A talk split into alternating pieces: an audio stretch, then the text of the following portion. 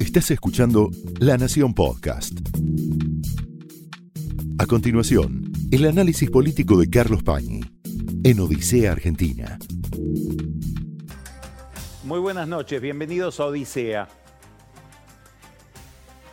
Hay una, una especie de principio general, de regla, o, o si queremos verlo de otra manera, de creencia, que ha dominado al kirchnerismo a lo largo de toda la experiencia que transcurrió entre, el año 2003 y el año 2015.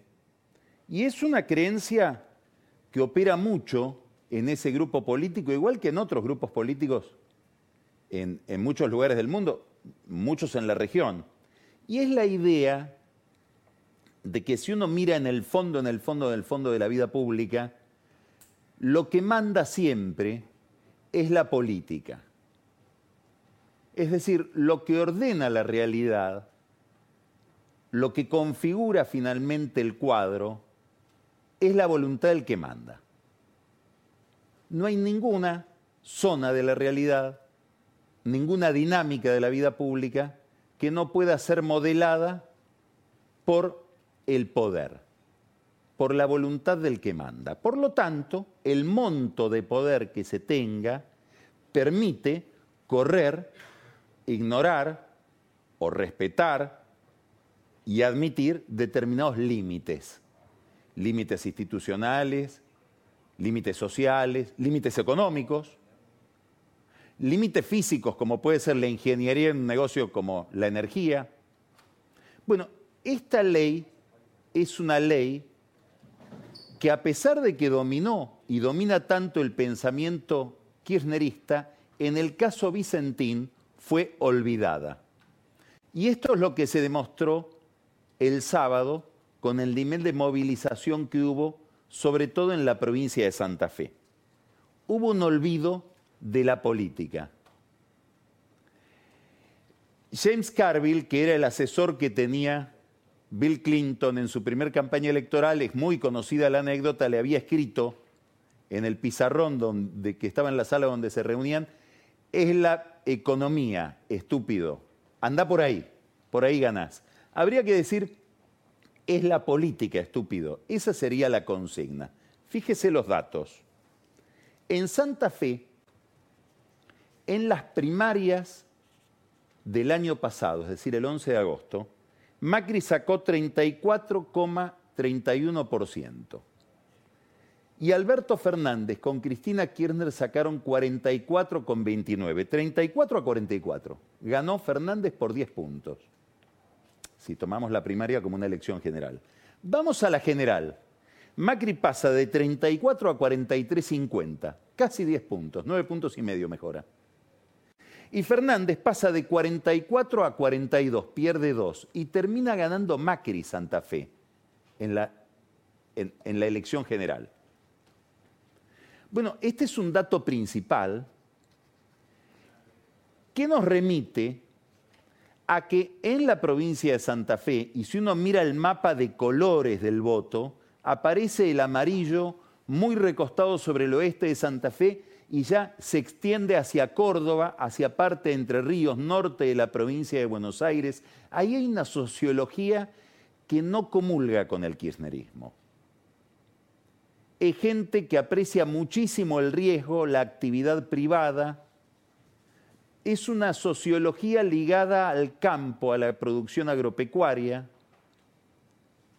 Y es una parte de la Argentina, un sector de la sociedad que tiene muy vívida la memoria del enfrentamiento del kirchnerismo con el sector agropecuario en el año 2008. Aquella famosa saga para ambos, tanto para el campo como para el kirchnerismo, modeló a ambos de la 125. Pero hay un punto importante. Daría la impresión de que desde el punto de partida, Alberto Fernández, pero sobre todo Cristina Kirchner, que es la que impuso la idea de la estatización de Vicentín y el avance sobre la propiedad privada en esa sociología, olvidaron la política, olvidaron los números de las elecciones donde perdieron Bueno, este es un dato principal que está mirando hoy Alberto Fernández. ¿Por qué? Y porque como todo político, aquí en cualquier lugar del planeta donde hay democracia, mira las elecciones. Mira de cada acto que produce qué efecto electoral va a tener. Y eso es la democracia, está muy bien. Hoy Fernández está mirando Vicentín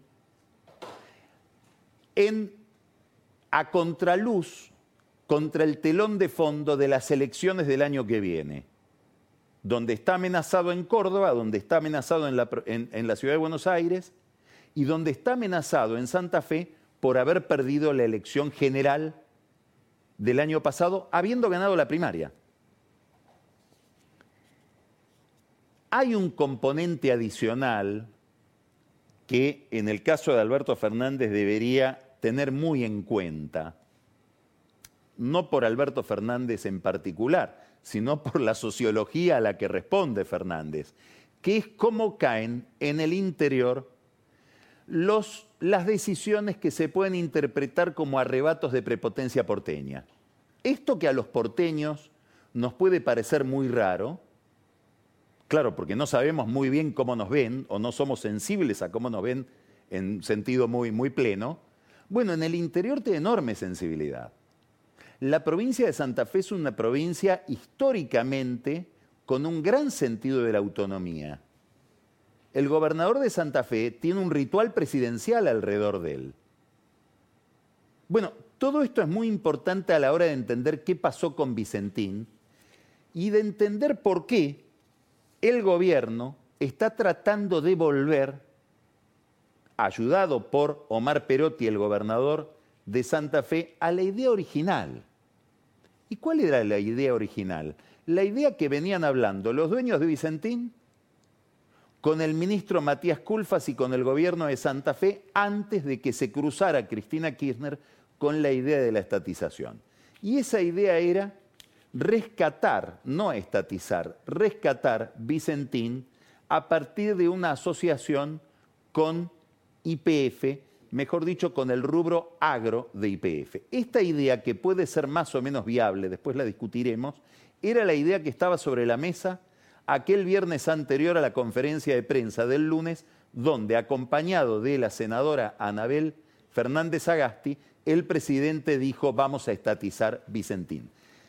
Alberto Fernández hoy está tratando de volver de esa idea y en vez de hablar de estatizar, hablar de rescatar, y en vez de mirar el proceso desde la lógica nacional, provincializarlo y un poco que se encargue ahora Omar Perotti de manejar la situación en la provincia, sobre todo porque de lo que se trata, y a esto apuesta el gobierno ahora, y a esto apuesta sobre todo Perotti, es volver a encapsular el problema Vicentín dentro del concurso que maneja el juez de Reconquista Lorenzini, es decir, la justicia provincial, el concurso comercial que se está siguiendo para que la empresa pueda ser rescatada. Es decir, se trata de poner al genio de nuevo dentro de la botella. Cuando se produjo en la semana en que se anunció la estatización, unos días después, el jueves siguiente, la reunión en la que el gobierno recibe a la conducción de Vicentín, ahí hubo una conversación que, bueno, versiones dicen que fue como sigue, como digo ahora. Nosotros queremos rescatar a la empresa, dijo eh, Fernández, le dijo a, Sergio Nardelli, el líder de Vicentín.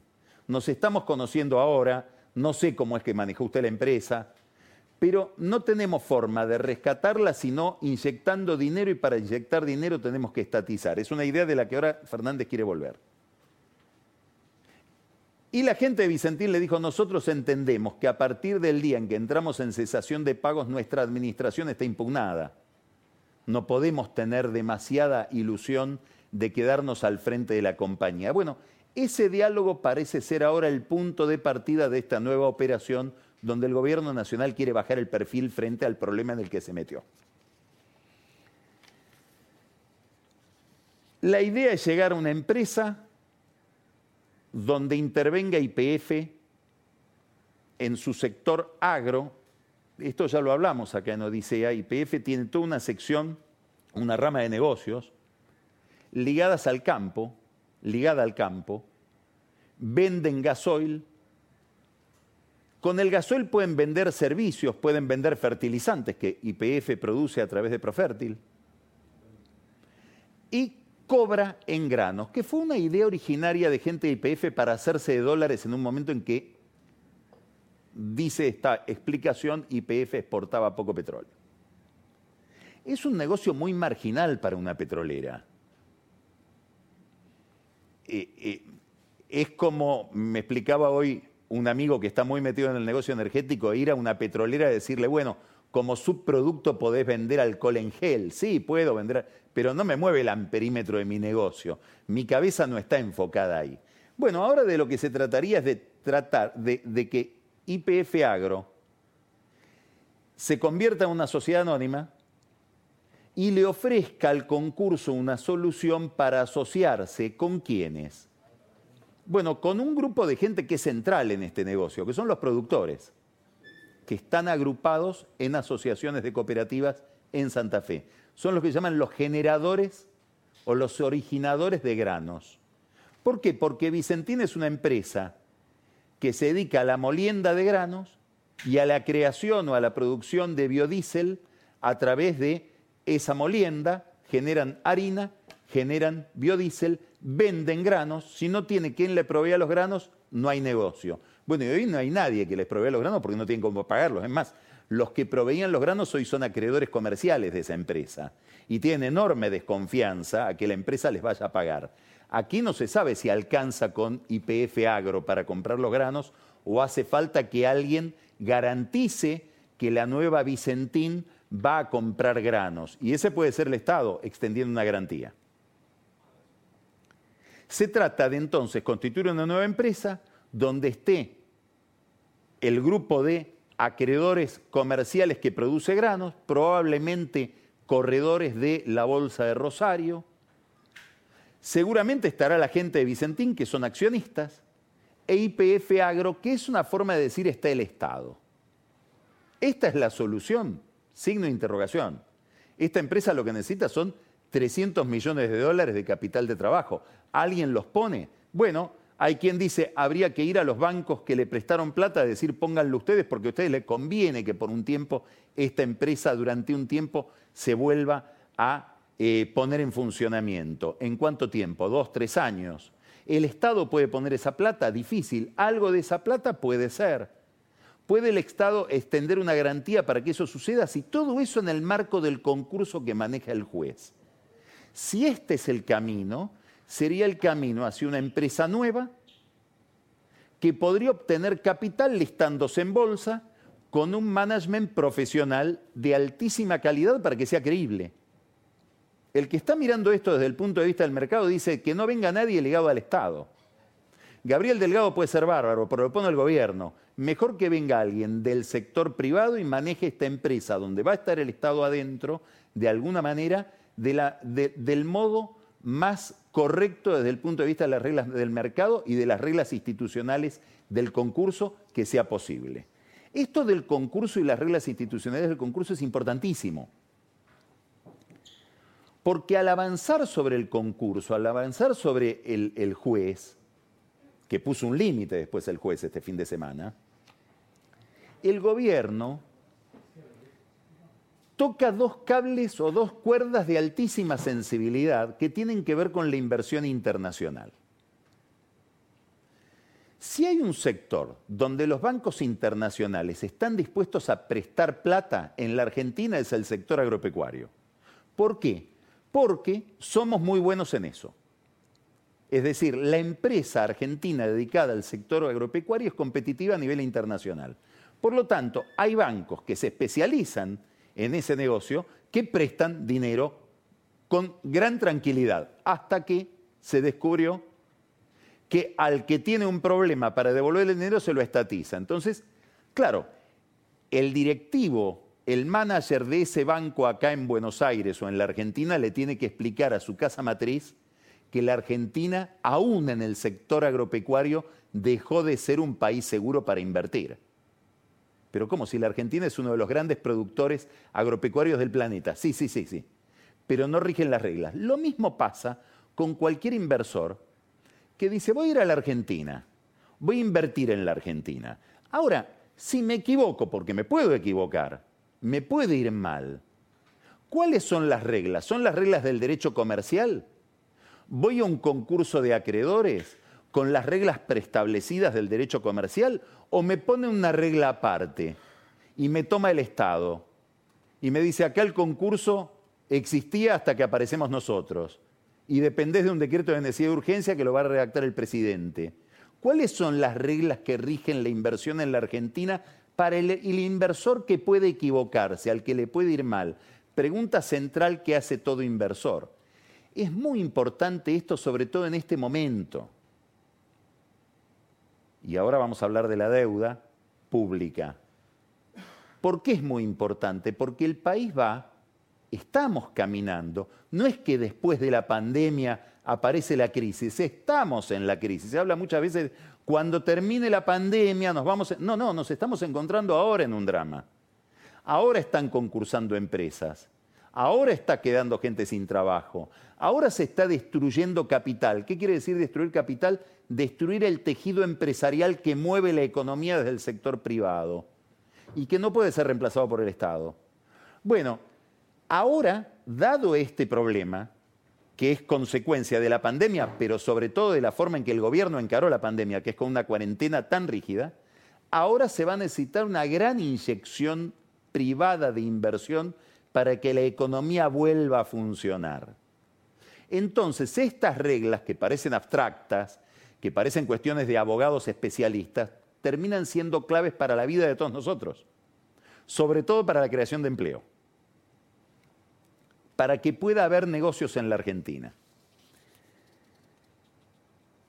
Y sobre todo, porque hay y va a haber, dado el lugar hacia el que camina el mundo, la crisis en la que están metidos todos los países, sobre todo los de la región, mucha competencia por atraer inversiones.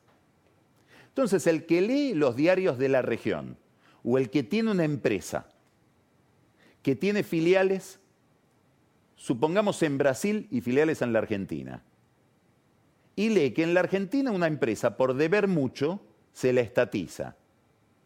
Y en Brasil, cuando aparece, como apareció ahora, un proyecto de un grupo de diputados asociado al sindicato metalúrgico, el de Lula, y dice Embraer como está en problemas, claro, todo el sector aeronáutico está en problemas, Embraer que es una empresa súper competitiva de Brasil, muy importante de producción de aviones, que obviamente está en problemas, la vamos a estatizar.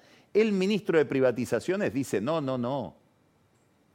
Gracias a que es privada, Embraer pudo pasar de 9.000 a 28.000 puestos de trabajo.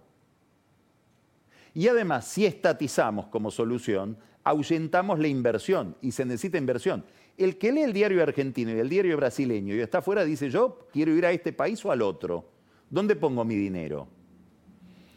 Eso está pasando ahora en Brasil. Son dos discursos distintos. Ahora, además de estos problemas conceptuales ligados al, al, caso Vicentín, aparece una gran falta de oportunidad, que es que esto se produce en el momento en que estamos negociando la deuda pública en dólares con jurisdicción en Nueva York. Entonces, esto ya lo hemos hablado el lunes pasado, toda la operación Vicentín, a Martín Guzmán, que es el ministro que, no digamos negocia, porque no negocia, está en relación con los acreedores, negociación no hay, ahora vamos a hablar de eso, le sale más caro. Y le sale más caro porque del otro lado hay vivos, no, no, no son tontos. Le cobran esto, le dicen, no, no, vos ahora me estás vendiendo el bono de un país que a una empresa en problemas le estatiza, te pido más plata. Bueno, Guzmán ya hasta ahora lleva entregados más o menos 10 mil millones de dólares en la negociación y no cierra y sigue corriendo la fecha. Y ya hasta el viernes lo que valía 25 en el mercado, los bonos que, valían que se vendían y compraban a 25 centavos de dólar hace dos meses, él ofreció por esos bonos 40, después ofreció 46, ahora le piden 55. Y él sigue ofreciendo. no se entiende bien por qué no cierran, no se entiende bien si están ahí de cerrar.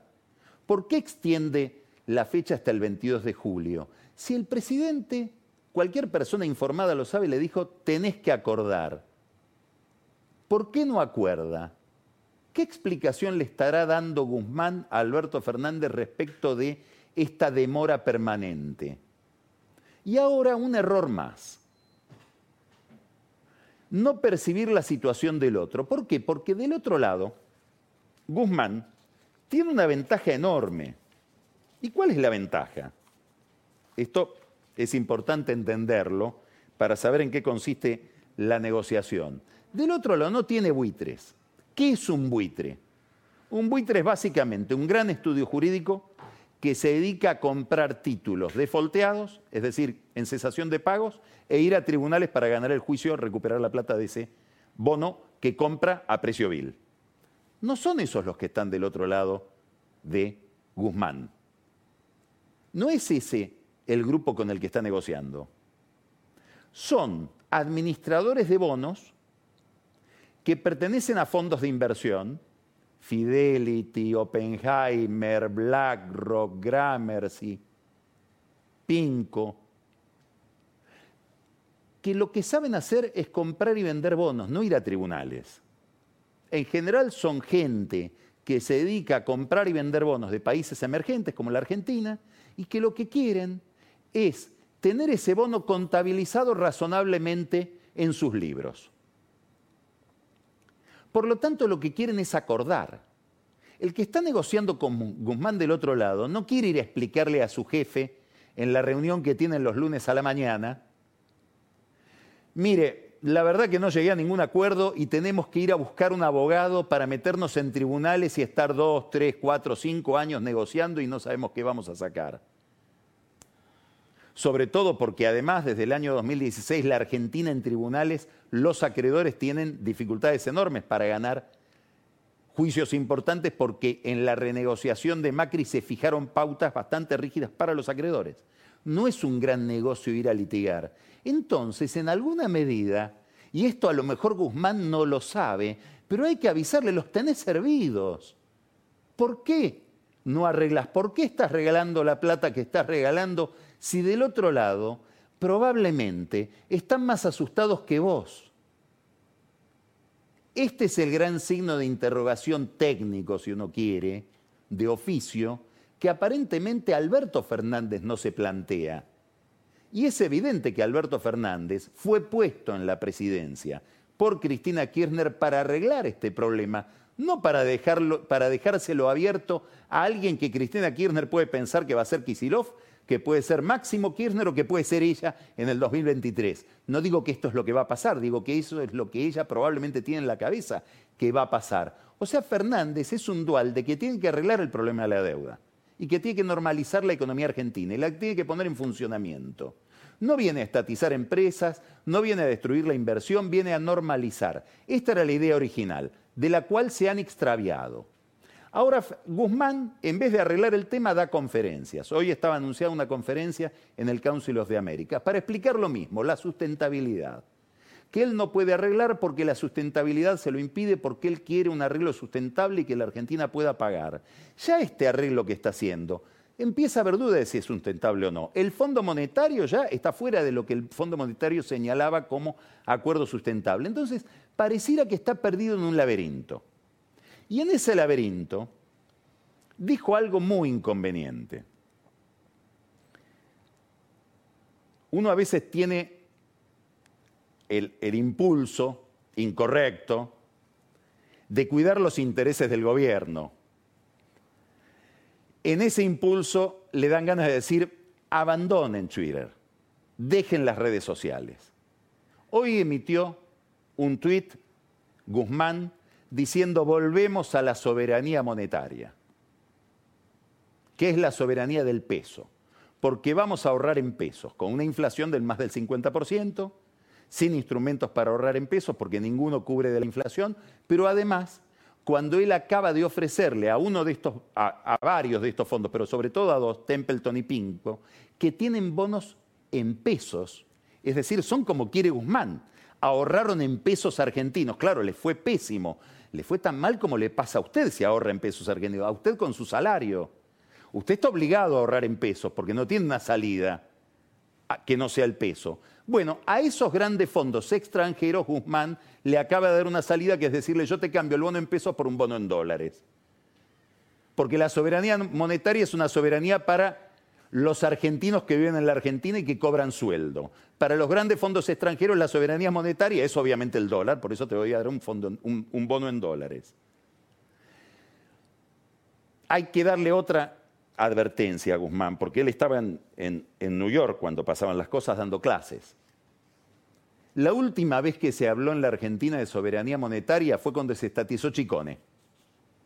Es decir, el que hablaba de soberanía monetaria era Vudú, para quedarse con una empresa terminó preso. Mejor no hablar más de soberanía monetaria y además hablar de soberanía monetaria en el día en que el gobierno quiere salir de la soberanía alimentaria. Pareciera, diría Mario Quintana, que falta coordinación. Lo cierto es que trae a la memoria la soberanía monetaria justamente a Vudú.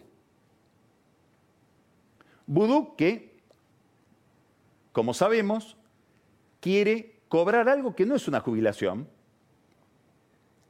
Hay una tradición en la Argentina que es darle a los presidentes, vicepresidentes y ministros de la Corte una especie de beca, una especie de reconocimiento después de que dejan el cargo por haber servido a la patria con honor. Bueno, cuando Vudú fue preso y está condenado, por la Cámara de Casación y ahora la Corte tiene que definir antes de fin de año si se revisa o no esa condena. Si la Corte lo, decide antes de fin de año, tal vez tenga que volver a la cárcel. Se le negó a Vudú ese privilegio, ese reconocimiento, esa condecoración, digamos, en términos de dinero, que es asignarle una comilla jubilación. Bueno, ahora que está libre, Vudú recurrió al ANSES. Le dice, yo en realidad tengo un juicio contra el ANSES porque quiero cobrar esa plata que no me dan. Ese premio que a mí no me corresponde. Por ejemplo, a Videla se lo sacaron. Ya estoy seguro de que voy a ganar el juicio, va a ser una millonada de plata. ¿Por qué no arreglamos antes que me paguen ahora parte de esa plata? Hacemos un arreglo extrajudicial y hacemos como que gané el juicio y te hago una rebaja, si me la das ahora. Lancés consultó a Carlos Zanini y Carlos Zanini dijo sí, paguémosle a Vudú lo que se le había negado pagar, violando dos convenciones internacionales que tiene suscriptas la Argentina contra la corrupción, dijo sí, sí, pagámosle a pesar de que no haya ningún motivo para condecorarlo con ese premio. Y ahora estamos viendo si Vudú es un jubilado de privilegio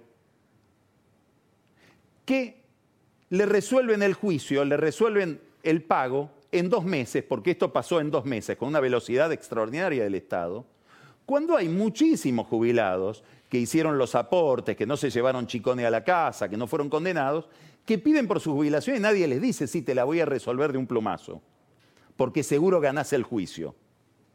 Normalmente se los manda a hacer el juicio hasta el final. Y al final no cobran. Entonces, estamos ante un caso que es muy eh, significativo porque nos da una idea de que el que tiene palanca política tiene ventajas que los otros no tienen. Y se puede volver a mirar el caso Vudú. Vudú está libre con el argumento de que es vulnerable su salud. No estaba en la lista de mil y pico de personas que el Ministerio de Justicia había confeccionado para decir quiénes eran vulnerables. ¿Sabe quién está en esa lista? José María Núñez Carmona, su amigo de toda la vida, con el que, según la justicia, se quedó con Chicone.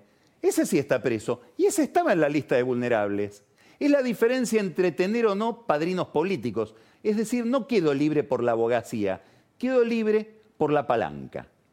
Bueno, esta es una lección para Cristina. Cristina está tratando, Cristina Kirchner, de que le cierren las causas que tiene abiertas por corrupción. Algunas se las van a cerrar y tal vez razonablemente. La causa del dólar futuro, que es un tema político, irían todos los presidentes del Banco Central, sobre casi todos habría algo que decir. Con los mismos criterios con que se eh, eh, procesó a Cristina, se lo podría eh, procesar al actual presidente del Banco Central, al anterior, al anterior del anterior, por haber vendido dólares a un precio que no correspondía. Es materia de mucha discusión el acuerdo con Irán, si es justiciable o no, o es un hecho político. Después hay otras causas que son muy, difíciles de defender ni que hablar Otesur. Es decir, una empresa que estando vacía cobraba toneladas de dinero. Bueno, ella quiere acelerar esto. Y claro, encuentra problemas. ¿Por qué? Y bueno, porque los jueces no tienen la velocidad que ella espera, porque no tiene ningún operador que vaya a dar la cara por ellas. Hoy no hay mucha gente trabajando para que Cristina cierre sus causas. Daría la impresión de que hay gente trabajando más para que Vudú cierre las causas y cobre la plata que por Cristina. Ahora, ¿cuál es el problema de fondo? El del comienzo. Es un problema de poder. En el 2007, Cristina sacó el, el 45% de los votos. Ganó en primera vuelta. Elisa Carrió, que era la segunda, salió segunda, sacó 23.